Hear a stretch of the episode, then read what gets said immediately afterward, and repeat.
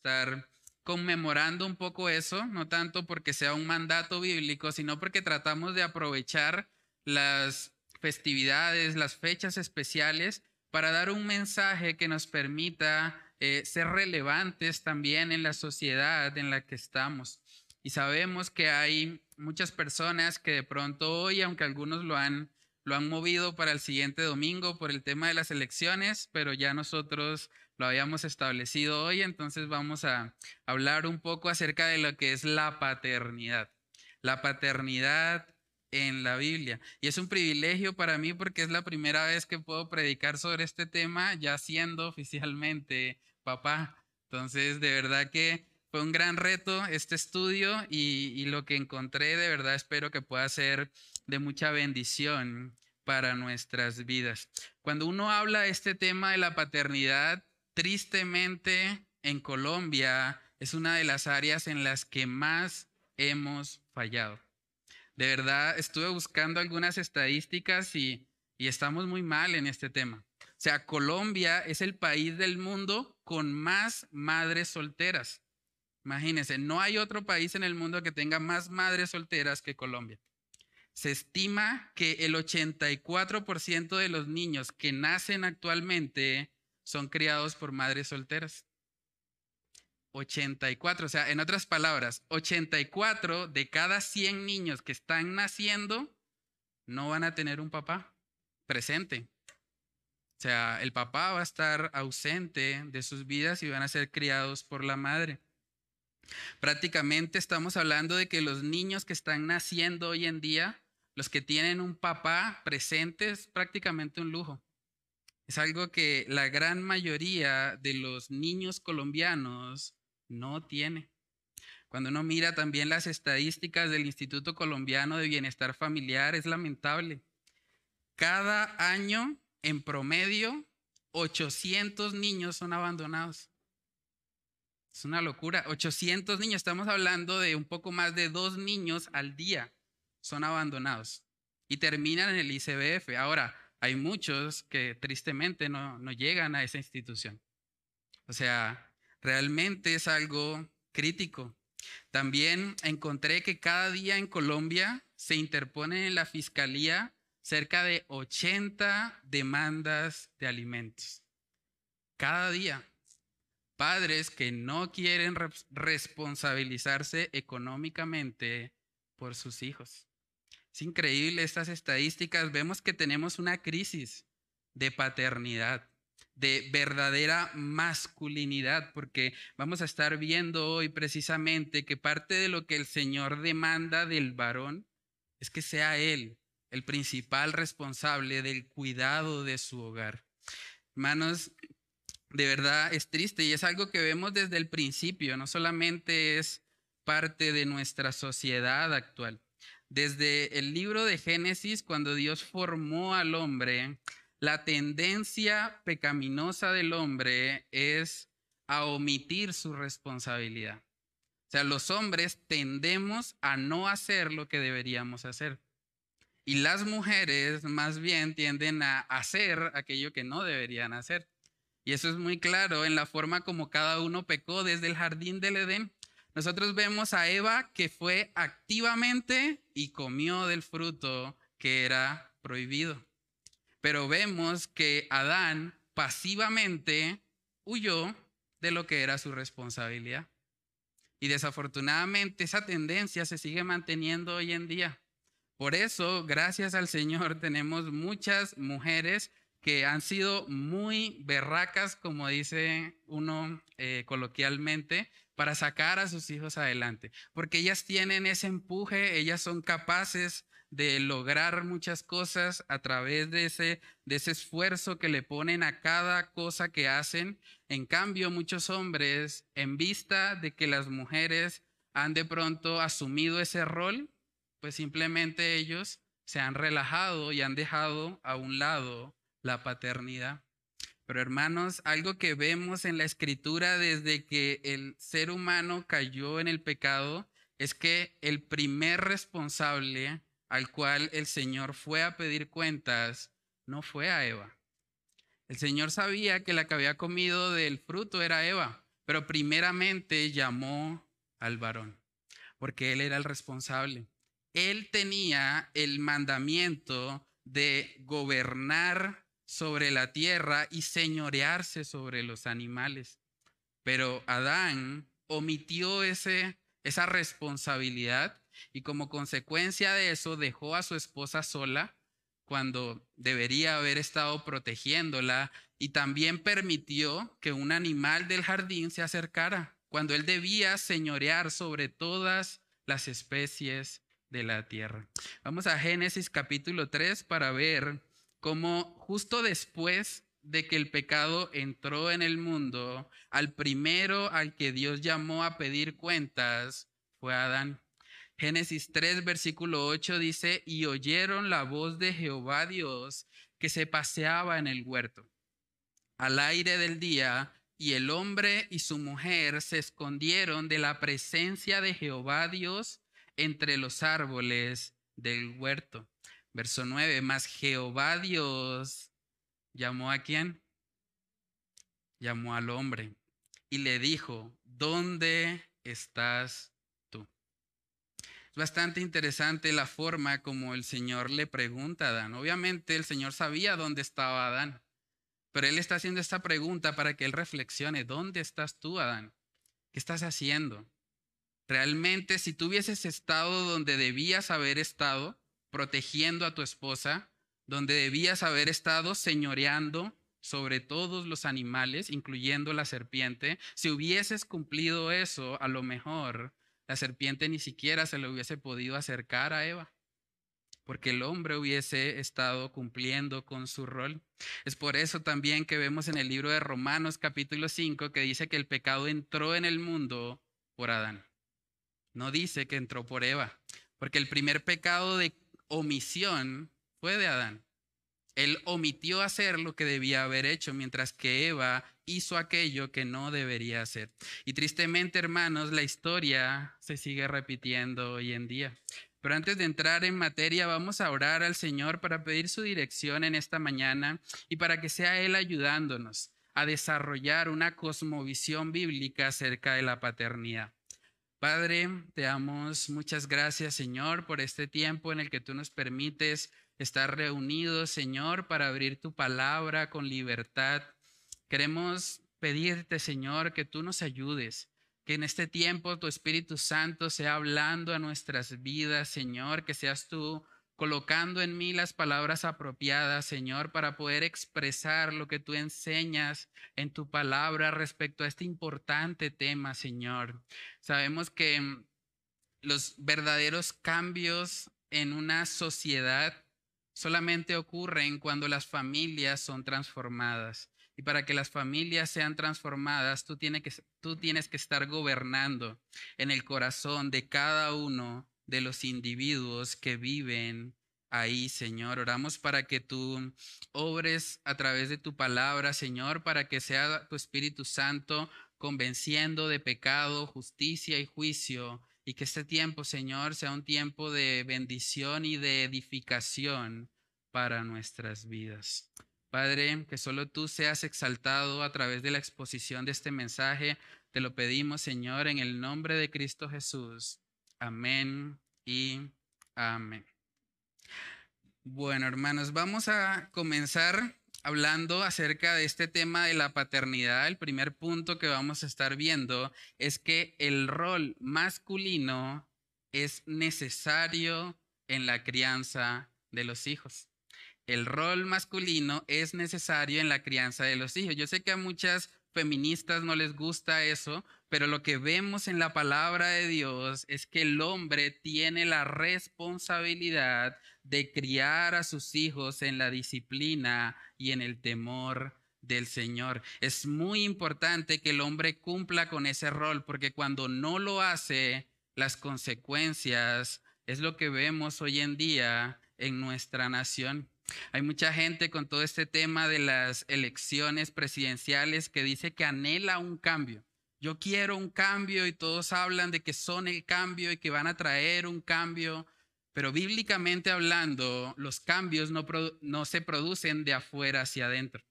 Para que haya un cambio real y duradero, tiene que ser transformado nuestro interior. Y lo único que transforma nuestro interior es el Evangelio de Cristo.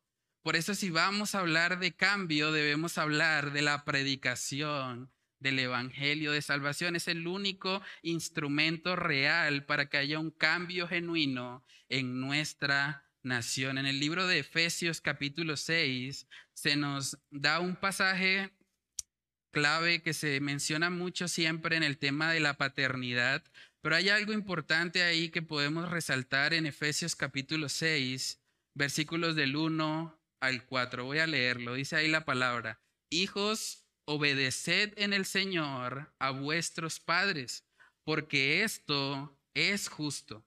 Honra a tu padre y a tu madre, que es el primer mandamiento con promesa, para que te vaya bien y seas de larga vida sobre la tierra. Y vosotros, padres, no provoquéis a ira a vuestros hijos, sino criadlos en disciplina y amonestación del Señor. Hay algo interesante aquí que tal vez no vemos en la traducción al español. Efesios capítulo 6 en el versículo 1, cuando habla de padres, es la palabra griega goneus y hace referencia a ambos progenitores, a papá y a mamá. En cambio, cuando llegamos a Efesios 6, 4 y dice, y vosotros padres, ahí la palabra griega es pater. Y pater hace referencia al progenitor masculino. Imagínense, quiere decir entonces que Efesios 6:4 está hablando a los hombres. Está diciendo, y vosotros, hombres, progenitores masculinos, no provoquéis a ir a vuestros hijos, sino criadlos en disciplina y amonestación del Señor. Eso no quiere decir que las madres no tengan una labor importante dentro de la crianza, claro que sí la tienen.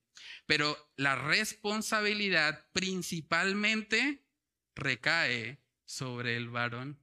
Y vivimos en una cultura que enseña exactamente lo opuesto. Hoy en día la gente piensa, y es parte ya de la cultura, que la que se encarga de los hijos es la mamá. No, ella es la que debe criarlos, ella, los hijos son de la mamá.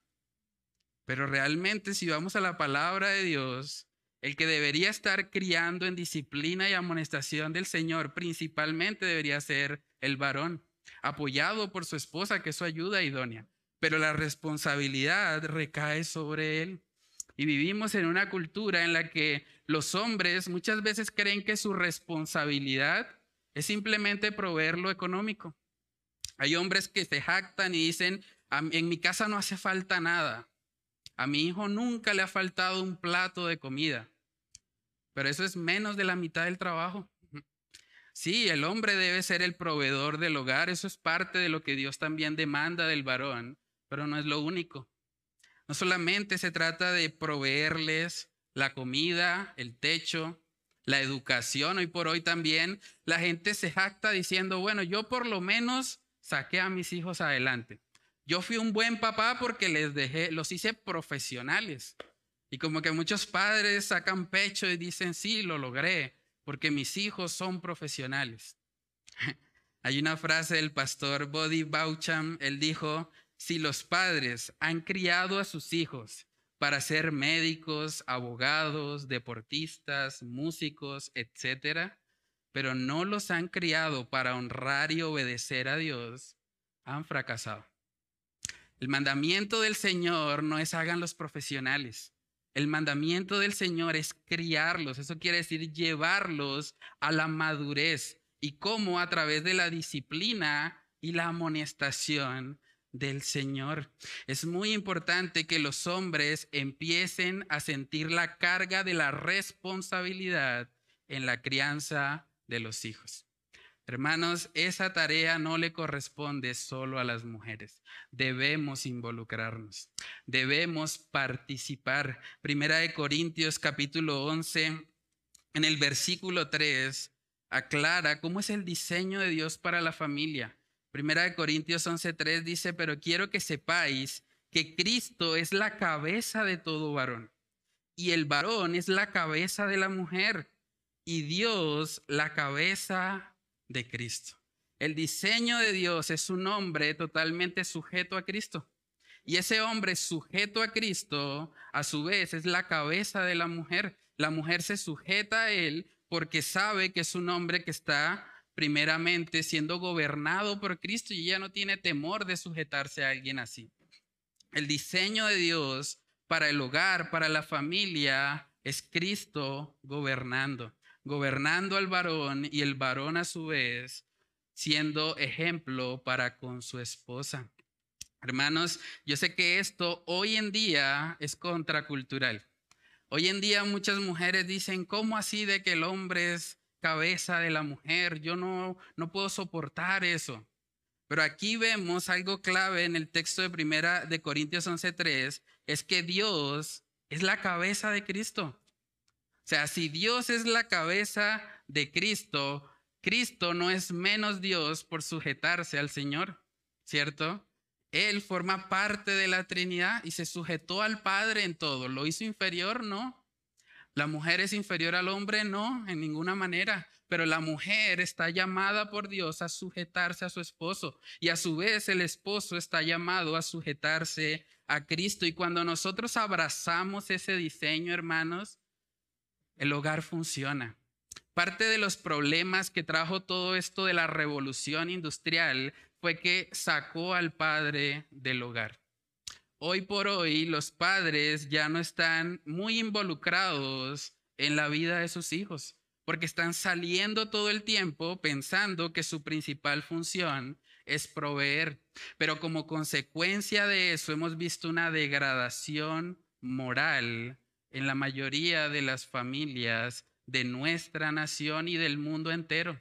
Saben que algunas de las consecuencias que dicen los estudios de sociología acerca de tener un padre ausente, dicen que es más probable que una persona con un padre ausente va a tener mayor tendencia al suicidio. Hoy por hoy el suicidio es un problema serio en nuestra nación, pero en parte está relacionado a que los padres no están. Otra estadística dice que hay mayor probabilidad de que los niños entren en depresión y ansiedad si papá no está en casa. Y eso es exactamente lo que estamos viendo hoy en día. La depresión es catalogada hoy por hoy la enfermedad del siglo XXI. Pero ¿por qué tanta depresión? Porque hay muchos padres que no están haciendo su tarea. También el no tener un padre en casa aumenta las probabilidades de ir a la cárcel. Vamos a hablar un poco más de eso más adelante. Aumenta también la probabilidad del consumo de sustancias psicoactivas. Se tienen más problemas emocionales y de madurez cuando el padre no está presente en el hogar. Es un asunto bastante serio. Sea, casi que todos los problemas sociales que tenemos están de una u otra manera ligadas al tema de que los padres no están haciendo su labor. Hace poco, hace más o menos un mes, salió una noticia bastante triste en Estados Unidos, no sé si la vieron. Hubo un joven de 18 años que entró a una escuela de primaria con un arma, mató a 21 personas y dejó 17 heridas. ¿Saben qué particularidad tenía ese chico? Su padre era ausente. Su padre era ausente. Y cuando uno mira todos los tiroteos que han pasado últimamente en Estados Unidos y que se han perpetrado por jóvenes, casi que todos tienen ese factor común. O papá estaba ausente físicamente o estaba ausente emocionalmente. Y eso trae consecuencias. Y de pronto usted puede pensar, ah, pero es que eso es por allá en Estados Unidos. Bueno, miremos Colombia. Hace poco también eh, se presentó un caso lamentable, un joven llamado Johnny Leal en Bogotá confesó que él mismo había asesinado a su mamá y a su hermano. Fue un caso que llegó a ser bastante conocido por las redes sociales. ¿Saben qué particularidad tenía Johnny Leal? Su padre era ausente. Su padre no estaba ahí. Cuando el padre no está cumpliendo con su labor, las consecuencias llegan a la sociedad. Es una realidad. No podemos omitir este mandamiento que Dios le está dando a los hombres de que críen a sus hijos con la disciplina y el temor del Señor y pensar que no van a haber consecuencias. Por supuesto que sí, lo estamos viendo hoy en día. No quiere decir que todos los que tienen padres ausentes van a terminar siendo delincuentes, pero hay una relación directa en eso. De hecho, según las estadísticas, se estima que el 85% de los delincuentes que están actualmente en la cárcel vienen de hogares donde no está el padre. 85%. O sea, si usted se va aquí a la cárcel, 85 de cada 100, su padre no está. Y en parte, eso no los justifica, obviamente, ellos son responsables por su pecado, pero es un factor que ha incidido y que les ha afectado para que estén hoy donde están. Hermanos, y la palabra de Dios también nos muestra eso. ¿Saben que una de las cosas más tristes también es tratar de buscar un buen papá en la Biblia? O sea, uno puede encontrar mujeres piadosas, la mamá de Timoteo, puede encontrar la mamá de Samuel que oró al Señor, pero padres piadosos es difícil realmente. Hay gente que dice, bueno, José, el papá de Jesús, bueno, él tenía un hijo perfecto, no es como el mejor ejemplo. Pero si no mira a todos los demás, Noé fue un mal padre, Abraham, Isaac, Jacob, ninguno fue un buen ejemplo de paternidad, David tampoco, Salomón, no. O sea, no tenemos a alguien que sea un referente en cuanto a la paternidad. En cambio, sí tenemos muy malos ejemplos. Tenemos casi que todo lo que no se debería hacer. Vamos a mirar un ejemplo precisamente de alguien que fue un mal padre. En Primera de Samuel, capítulo 2, se habla acerca del sacerdote Elí. Elí es un ejemplo de un padre que no decide disciplinar a sus hijos y que es muy común también en la sociedad de hoy. Miren lo que dice Primera de Samuel 2, 29. Dice ahí la palabra del Señor, ¿por qué habéis hollado mis sacrificios y mis ofrendas que yo mandé ofrecer en el tabernáculo? Y has honrado, miren esto, has honrado a tus hijos más que a mí, está hablando el Señor a Elí, engordándoos de lo principal de todas las ofrendas de mi pueblo Israel. Los hijos de Elí, cuando iban a presentar un sacrificio delante de Dios, ellos querían comerse la mejor parte.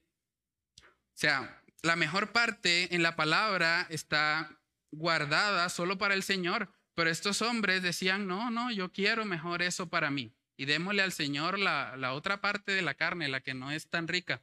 O sea, ellos realmente estaban actuando y, blasfemando a Dios con lo que hacían.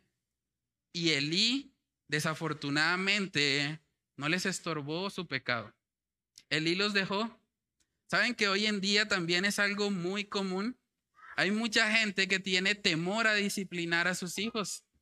Hay gente que piensa, no, pero es que si le digo algo se va a molestar, o es que si de pronto, eh, no sé, lo disciplino, como que, ay, qué pereza. Y lo que vemos mucho en la actualidad es que la gente no disciplina a sus hijos a menos que ya esté hasta la coronilla. Y ahí cuando el papá explota, ahí sí va y disciplina y disciplina de forma desproporcionada y termina haciéndole daño también a su hijo. Es la consecuencia de no seguir el mandato de Dios. Saben que la disciplina a la luz de la palabra es buena. La disciplina de hecho refleja el carácter de Dios porque Dios al que ama disciplina. Proverbios capítulo 13 en el versículo 24 Dice ahí de la siguiente manera, Proverbios 13, 24, el que detiene el castigo a su hijo aborrece, mas el que lo ama desde temprano lo corrige. El que detiene el castigo a su hijo aborrece. O sea, esta sociedad que está diciendo no, a los niños no los toquen, realmente los aborrecen. Les están haciendo un daño terrible para sus vidas. Y por eso vivimos en uno de los países más corruptos del mundo. ¿Dónde estaban los padres de esos corruptos? No estaban enseñando estos principios. Ellos estaban probablemente en los afanes de este mundo y criaron hijos que piensan que pueden robar y que no hay consecuencias. y lo estamos sufriendo hoy. O sea, lo que hacemos en el hogar, en la familia, tiene un efecto directo en nuestra sociedad. Y lo triste, hermanos, es que también el Estado cada vez más está tratando de colocar leyes para impedir que los padres hagan su función que Dios les ha mandado hacer. Estaba buscando también algunas estadísticas y me encontré con que en Perú, el país vecino, ya fue aprobado un decreto de ley que incluye el concepto de familia democrática. Familia democrática. Entonces, todos los participantes de la familia tienen voz y voto en las decisiones, por pequeñas que sean. Entonces, imagínense una familia que tiene tres hijos. Los tres hijos se ponen de acuerdo y dicen, bueno, vamos a votar porque el celular va hasta las 12 de la noche. Y pueden hacerlo. Si es una familia democrática, ellos son mayoría, los padres son dos. O sea, imagínense hasta dónde estamos llegando con todo esto. Y no sería extraño que luego en Colombia quieran hacer lo mismo. De hecho, si usted entra hoy a la página del Instituto Colombiano de Bienestar Familiar, la consejería que le dan en ese instituto es la familia democrática. Le dicen que supuestamente si la familia es democrática, baja la violencia intrafamiliar. Entonces lo están colocando como una supuesta medida para proteger a los niños. Pero bíblicamente sabemos que está mal. Lo que protege a los niños es que papá y mamá asuman su rol. Y los hijos no son los amigos, no son los compañeros. Los hijos son las personas que Dios nos ha encomendado temporalmente para que nosotros les guiemos a la madurez en Cristo Jesús. Es lo que el Señor demanda de cada papá. Y en primera de Samuel capítulo 3, volviendo al ejemplo de Eli, podemos ver las consecuencias de que un padre no disciplinara a sus hijos. Primera de Samuel 3, versículos del 12 al 13 dice lo siguiente. Aquel día yo cumpliré contra Elí todas las cosas que he dicho sobre su casa. Está hablando el Señor desde el principio hasta el fin. Y le mostraré que yo juzgaré su casa para siempre, por la iniquidad que él sabe, porque sus hijos han, blasfemado a Dios y él no los ha estorbado. Los hijos blasfemaron a Dios y él los dejó. Esa pasividad en Elí trajo consecuencias terribles a toda la nación. Todo lo que el Señor dijo que iba a hacer en su contra, e, eventualmente lo hizo. Y uno puede mirar, bueno, no lo vamos a ver por tiempo, pero primera de Samuel capítulo 4, si quieren pueden leerlo en sus casas, se pueden dar cuenta que Elí murió desnucado cuando un profeta fue y le advirtió acerca de lo que venía. Los dos hijos, Ofni y Fines, murieron. Los filisteos derrotaron al pueblo de Israel 30 mil hombres murieron. Eh, incluso una de las nueras de Elí tuvo un hijo y el hijo murió en el parto. Pero antes de morir, esta mujer dijo una de las palabras que aún hoy por hoy es de las más tristes de todas las palabras hebreas. Ella llamó a su hijo Icabot. Icabot significa que la presencia manifiesta de Dios que estaba ahí en el arca se había ido. Los filisteos robaron el arca. Y fue un caos total. Y uno se pregunta, pero toda una nación sufriendo. ¿Y cómo empezó todo? Empezó con un padre que no hizo lo que debía hacer. Con un padre que tal vez le pareció, ay no, pobrecitos, déjenlos que se coman la grosura. Ah, eso no pasa nada. Dios igual lo acepta. Un padre que permitió eso en la vida de sus hijos causó la destrucción de Israel, básicamente. Los filisteos se llevaron el arca y toda la nación fue humillada. Ahora les pregunto, hermanos, a manera de aplicación, ¿será que en un país como Colombia, donde la mayoría de los padres ni siquiera son como Elí, porque ni siquiera están, ¿Realmente podemos esperar que la presencia de Dios esté bendiciendo nuestra nación? Es una realidad, hermanos, no podemos transgredir los principios de Dios y esperar que Él nos bendiga. Lo que podemos esperar más bien es el juicio. El juicio porque cuando nosotros pecamos en su contra, Él en su misericordia tiene que disciplinarnos como padre que ama a sus hijos. Proverbios capítulo 29, en todo este contexto de las elecciones presidenciales, hay mucha gente que está muy entusiasmada y pensando, sí, ya viene el cambio, ahora sí, se vienen mejores tiempos para nuestra nación. Vamos a ver lo que dice Proverbios 29, versículo 2. Dice ahí, cuando los justos dominan, el pueblo se alegra. Mas cuando domina el impío, el pueblo gime. Hermanos, tanto Gustavo Petro como Rodolfo Hernández, por sus frutos, son impíos. ¿Qué podemos esperar para nuestra nación? Que el pueblo gima.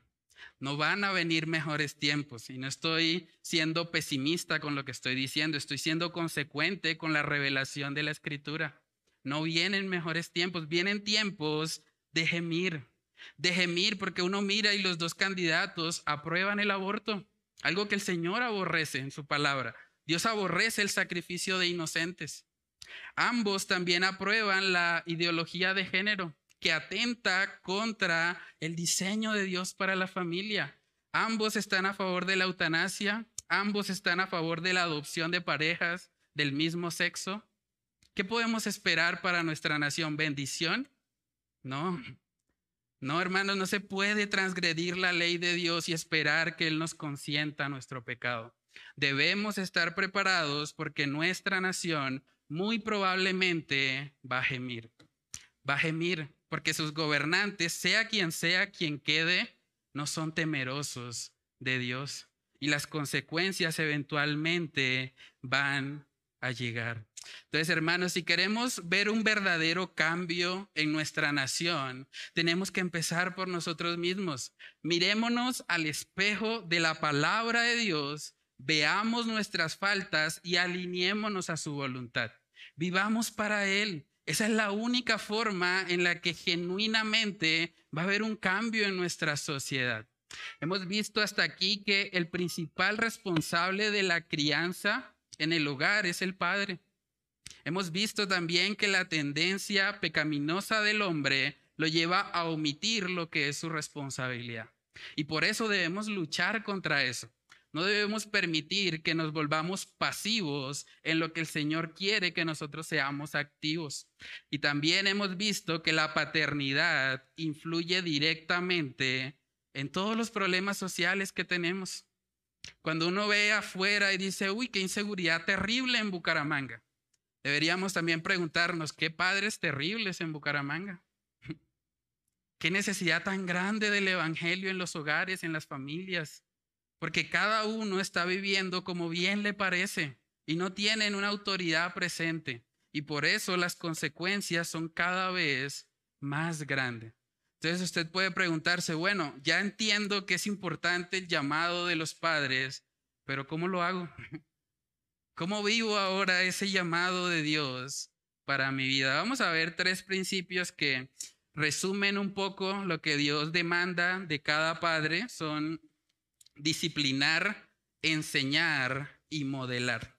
Vamos a empezar con el primero, disciplinar. Yo creo que este es uno de los que más realmente errores hemos cometido por causa precisamente de no tener una cosmovisión bíblica al respecto. En Efesios capítulo 6, en el versículo 4, dice, Efesios 6, 4, y vosotros padres no provoquéis a ir a vuestros hijos, sino criadlos en disciplina y amonestación del Señor. Lo que vemos más frecuentemente en nuestra sociedad es que la mayoría de padres no quieren incomodarse. O sea, realmente ellos se aman tanto a sí mismos que ellos dicen, ah, ¿para qué nos ponemos canzones? No, dejémoslo que haga lo que quiera.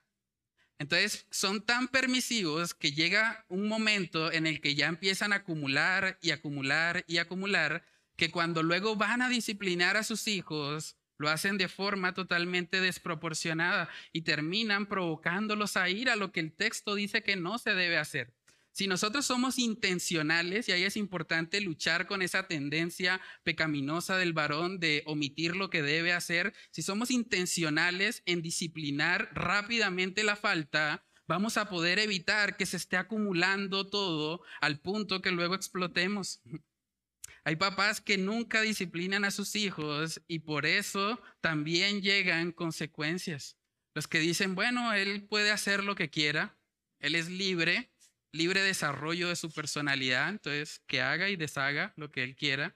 O sea, eso también trae consecuencias y termina a largo plazo provocándolos a ira.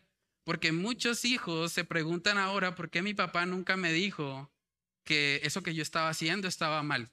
Porque papá nunca estuvo presente en ese momento. Hermanos, para disciplinar a nuestros hijos es importante que lo hagamos sin ira.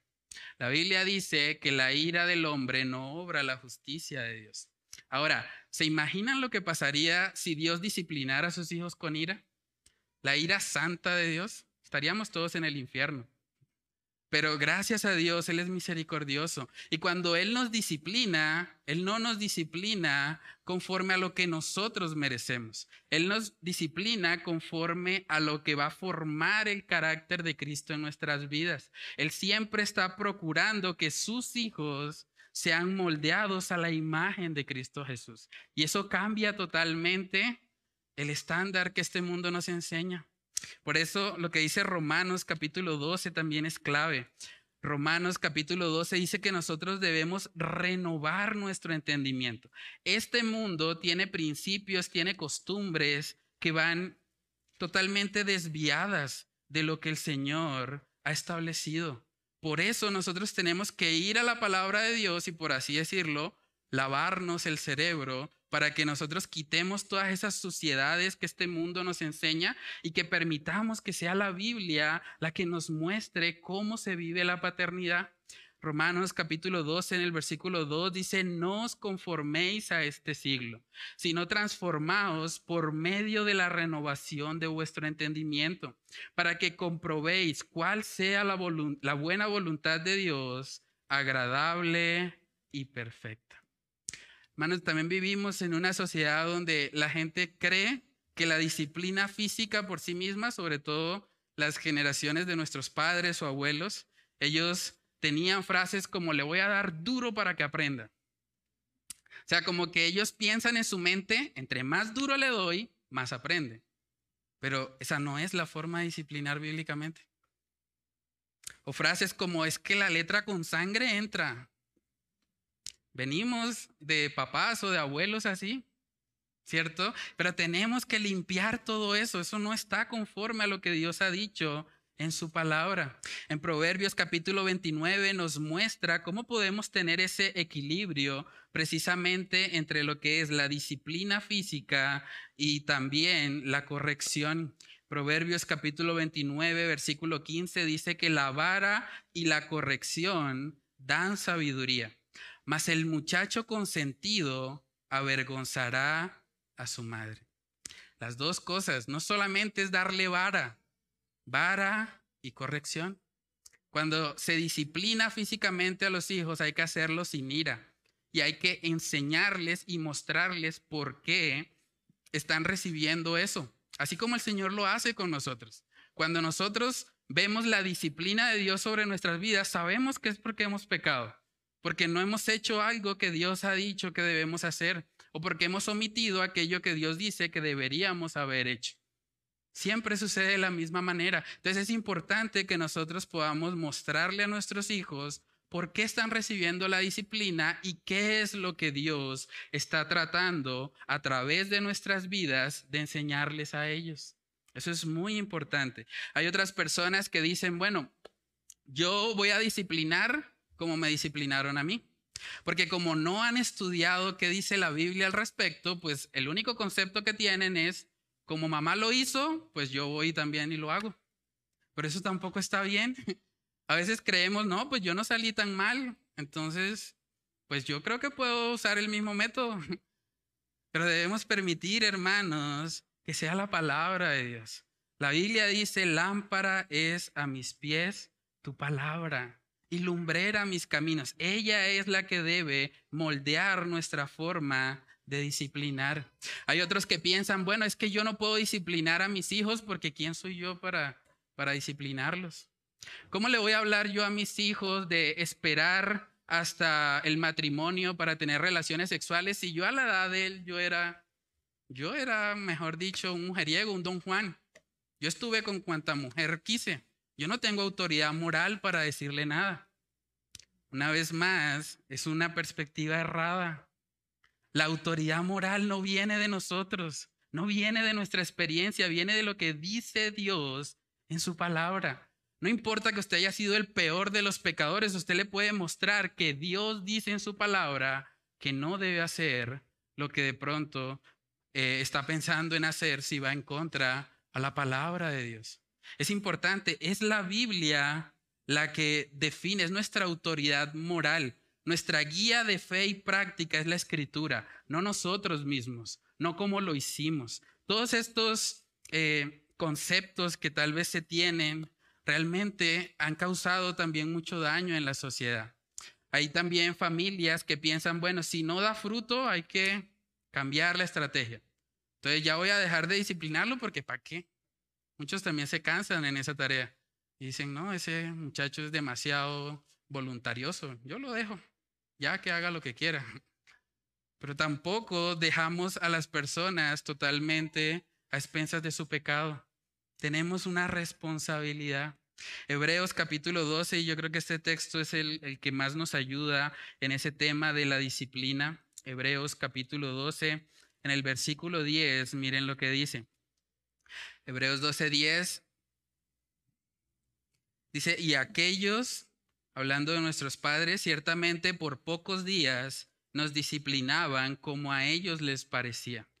Pero este, hablando de Dios, para lo que nos es provechoso, para que participemos de su santidad. Para que participemos de su santidad. O sea, el propósito de la disciplina de Dios es hacernos santos. Entonces, cuando el Padre disciplina a su Hijo, lo que Él está buscando es que la palabra de Dios, la imagen de Cristo, sea moldeada en su Hijo. Ese es el propósito de la disciplina también. Ahora, para llegar ahí es necesario también el segundo aspecto.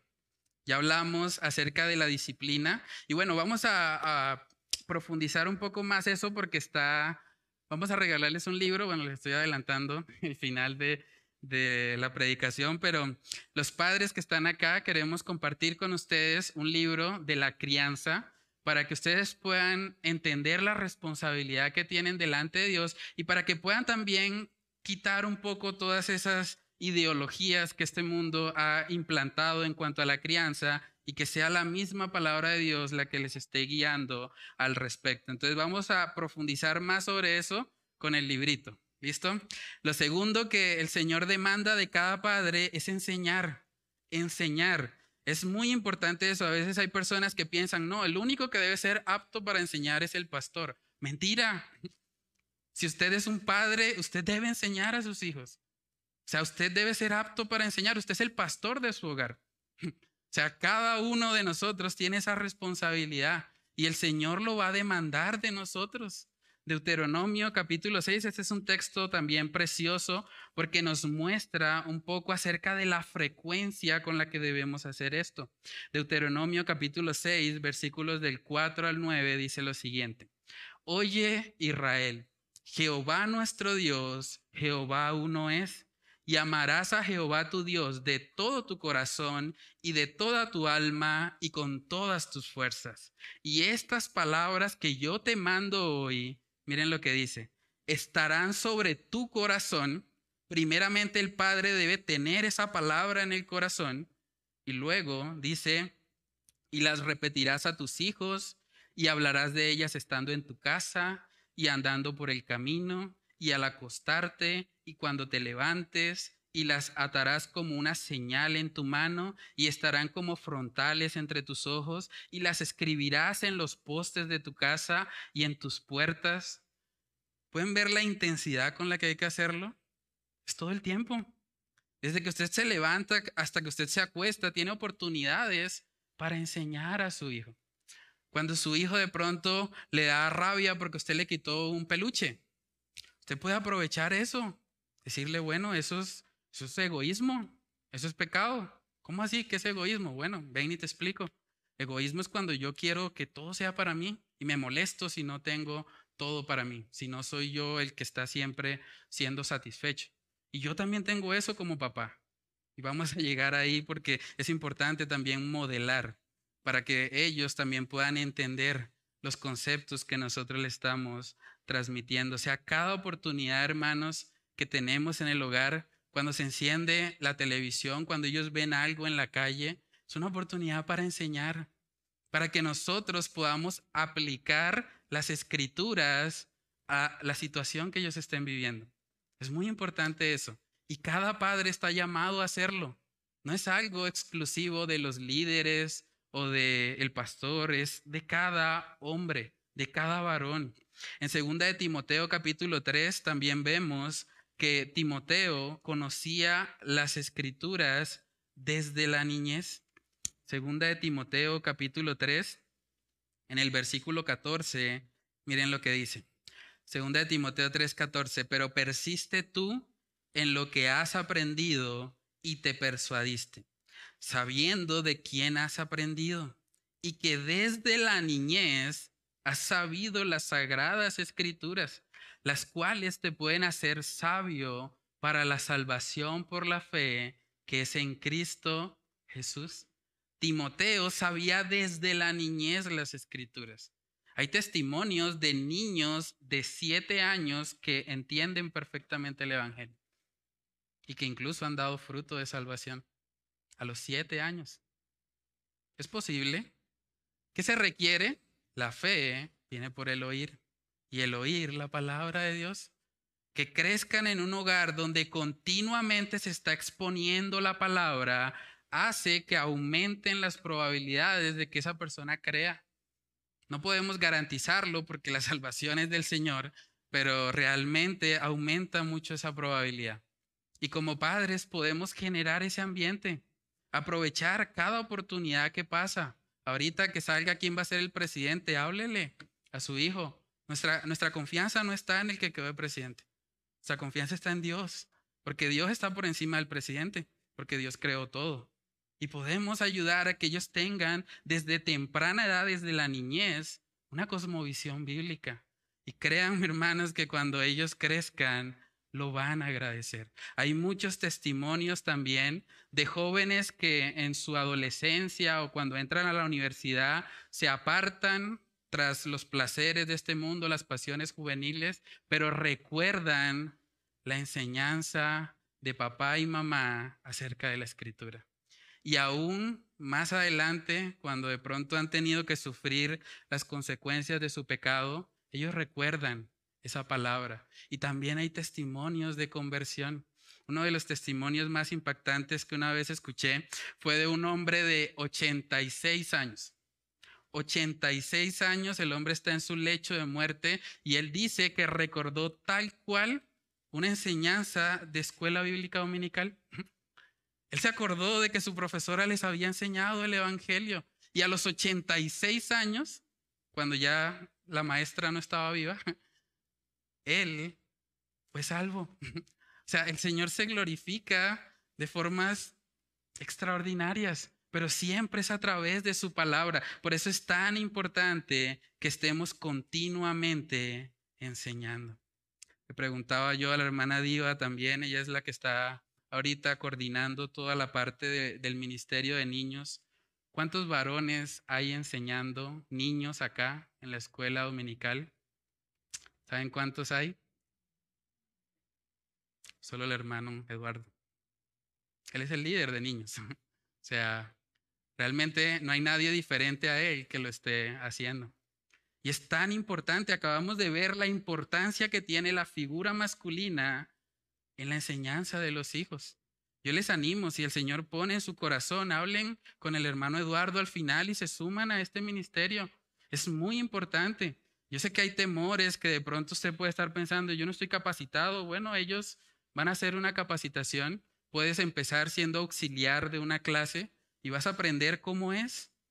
Pero es muy importante, cada papá debe estar procurando enseñar cada vez mejor, ser cada vez más preciso, que la pedagogía sea cada vez más clara, para que los hijos no tengan excusa, para que ellos puedan ver con claridad lo que el Señor demanda de ellos. Y el tercer aspecto que Dios demanda de los padres, ya vimos enseñar, ya vimos disciplinar. El tercer y último aspecto es modelar. Modelar. Y modelar es un aspecto que puede realizarse independientemente de la edad que tenga el hijo. Usted puede modelar a Cristo, así sus hijos ya no vivan en casa. Usted puede modelar a Cristo si sus hijos están en la juventud, si sus hijos están en la niñez o si sus hijos están como mi hijo recién nacido. Ustedes pueden hacer eso porque el enfoque de la escritura es que nosotros debemos modelarle a nuestros hijos cómo se vive el cristianismo. Es importante también aclarar, no quiere decir que nosotros vamos a modelar exactamente a Cristo, porque nadie puede hacer eso, eso es completamente imposible e irreal, pero sí debemos modelarle a nuestros hijos cómo se ve un cristiano cómo se aplican los principios de la palabra de Dios, cómo reaccionar cuando pecamos. Eso es muy importante. O sea, muchos niños piensan que sus padres son perfectos porque sus padres nunca les han pedido perdón por nada. Parece que todo lo que hacen siempre está bien. O parece que ellos siempre han disciplinado como debe ser, han criado en la disciplina y amonestación del Señor y ellos no saben cómo arrepentirse, cómo se pide una disculpa, eso deberían aprenderlo en casa y deberían poder verlo principalmente en sus padres. Es importante que no carguemos con la responsabilidad de pensar que nosotros debemos ser Cristo en la tierra, porque nadie puede hacer eso, pero sí podemos ser cristianos que reflejen a Cristo con sus vidas y que muestren continuamente el arrepentimiento. Segunda de Corintios capítulo 4 en el versículo 5 dice algo muy importante, porque no nos predicamos a nosotros mismos, sino a Jesucristo como Señor y a nosotros como vuestros siervos por amor de Jesús. Usted debe modelar que aún a pesar de sus pecados, aún a pesar de sus fallas, usted ama a Jesús. Y su hijo debe poder ver en usted, aunque usted no es perfecto, él debe poder recordar y pensar, yo sé que mi papá tiene fallas, pero mi papá amaba a Jesús o ama a Jesús. Mi papá es una persona que siempre nos guió en la oración. Cuando íbamos a compartir la cena, mi papá oraba. Cuando nos íbamos a dormir, yo recuerdo que papá era el que dirigía la oración. Yo recuerdo que papá cuando trataba mal a mi mamá se acercaba y le pedía perdón, se disculpaba. Papá no era orgulloso, papá era una persona humilde. Necesitamos eso, hermanos.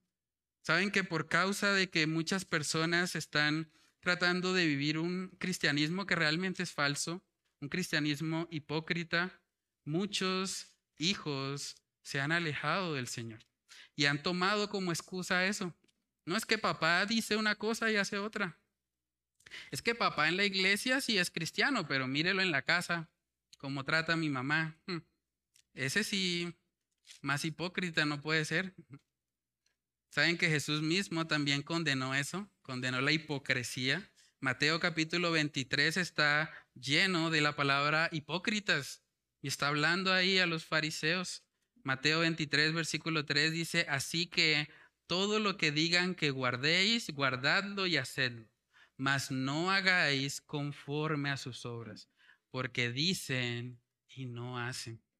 Hermanos, que el Señor nos guarde de ser padres fariseos, que predican lo que se debe hacer, muy precisos en la Biblia, pero predican y no hacen. Dice ahí Jesús, eh, escúchenlos, pero realmente no, no lo sigan, no hagan conforme a sus obras. Eso no es lo que el Señor quiere para la paternidad. Usted podría preguntarse, pero está poniendo la vara muy alta, ¿no? ¿Cómo así de que yo debo, debo disciplinar, bueno, también discipular, debo enseñar, debo modelar? ¿Cómo se hace eso? Bueno, antes de llegar a Efesios capítulo 6, está Efesios capítulo 5. Y hay un versículo ahí que es clave para nosotros poder entender cómo se vive el diseño de Dios en el hogar. Efesios capítulo 5, versículos del 18 al 20, dice ahí la palabra, no os embriaguéis con vino, en lo cual hay disolución. Antes bien, sed llenos del Espíritu. Esa es la clave.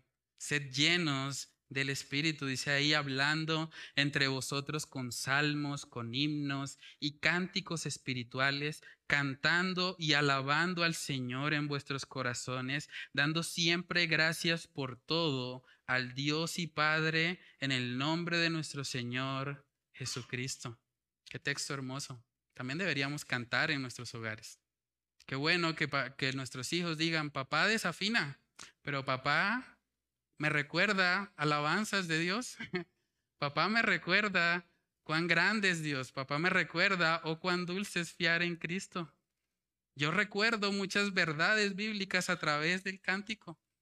Tenemos un libro entero en la Biblia que es un cancionero, Salmos. El libro más grande de toda la Biblia son canciones.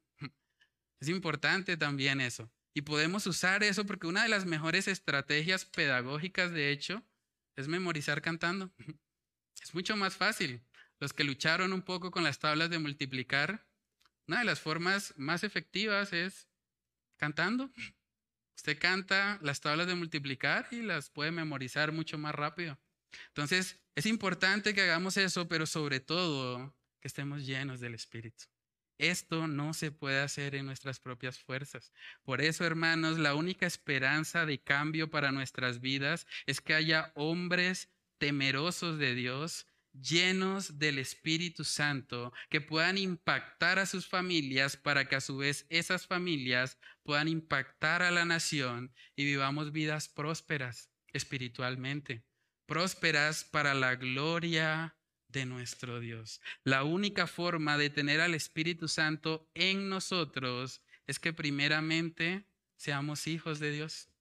Dice la palabra también en Juan capítulo 1 que a todos los que le recibieron, a los que creen en su nombre, les dio la potestad de ser hechos hijos de Dios. La única forma en que usted puede ser un hijo de Dios es que se arrepienta y crea. Si usted hace eso hoy, la palabra misma dice que usted es sellado con el Espíritu Santo. Y ese Espíritu Santo es el que lo va a llenar y lo va a capacitar para que usted pueda vivir estos principios, para que usted pueda ser un padre piadoso que influya a esta sociedad, para que podamos vivir realmente para la gloria de nuestro Dios. Que Colombia sea una nación diferente depende primordialmente de los padres colombianos. Entonces, hermanos, pidámosle al Señor que Él nos dé la gracia para poder aplicar esta su palabra en nuestras vidas. Vamos a orar. Padre, te damos muchas gracias, Señor, por tu misericordia. Gracias por esta tu palabra, Señor. Gracias por mostrarnos hoy la importancia, Señor, que tiene el rol del hombre en el hogar. Padre, yo te pido, Señor, que seas tú ayudándonos a, vivir cada día los principios de tu palabra. Sabemos, Señor, que criar a los hijos en la disciplina y amonestación del Señor es algo que no podemos hacer en nuestras propias fuerzas. Te necesitamos a ti, Señor. Sabemos que separados de ti, nada podemos hacer.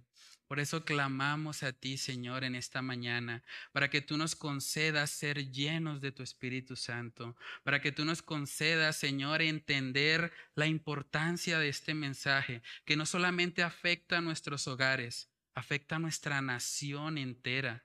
Ayúdanos a poder contemplar eso. Ayúdanos a ver, Señor, cómo cada problema social que tenemos en nuestra nación, problemas de drogadicción, de depresión, de suicidio. Padre, todo eso está ligado de una u otra manera a la responsabilidad de los padres en el hogar. Padre, yo te pido que tú levantes una generación de padres temerosos de ti, padres que puedan trastornar al mundo con tu palabra, que puedan ser usados por ti, Señor, que solo teman tu nombre y que vivan para tu gloria. Que sean, Señor, personas que puedan apasionarse por tu palabra y que puedan criar a sus hijos para la gloria de Dios. Padre, que seas tú convenciéndonos de esta verdad y ayudándonos cada día a vivirla. Oramos, Señor, estas cosas en el nombre de tu Hijo amado Jesús. Amén y amén.